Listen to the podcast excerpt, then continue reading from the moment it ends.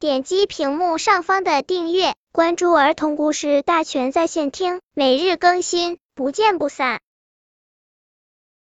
本片故事的名字是《分月亮》。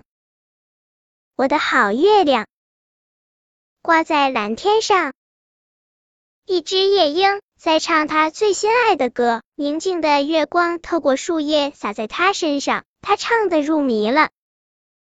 可是夜莺的歌声一下子被打断了，从不远的地方传来猫头鹰的叫嚷：“你不能这样唱，夜莺姑娘！什么我的好月亮，好像月亮全归你，我就没份儿了。”对不起，猫头鹰大婶。夜莺连忙解释道：“我不过是这样唱唱罢了，并不会真的把月亮叼到自己窝里。再说这歌词也不是我写的。”不行，反正我听着不舒服。你实在要唱，就得把歌词改一改。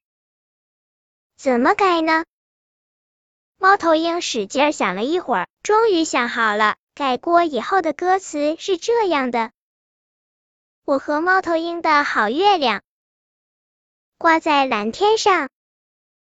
夜莺无可奈何的把新歌词试唱了一遍，又听见乌鸦啰嗦开了：“夜莺姑娘，你这样唱是不行的，月亮都成了你们俩的，那我夜里需要月光照看一下宝宝，还得向你们借月亮多，我也该有一份。你那歌词还得改。”夜莺叹了一口气。就把歌词改成：我和猫头鹰及乌鸦的好月亮挂在蓝天上。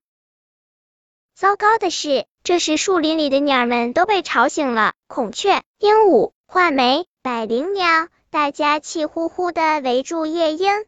你们三个把月亮分了，没那好事儿。歌词还得改，还得改，还得改。夜莺想，这样改下去还成个什么歌？本篇故事就到这里，喜欢我的朋友可以点击屏幕上方的订阅，每日更新，不见不散。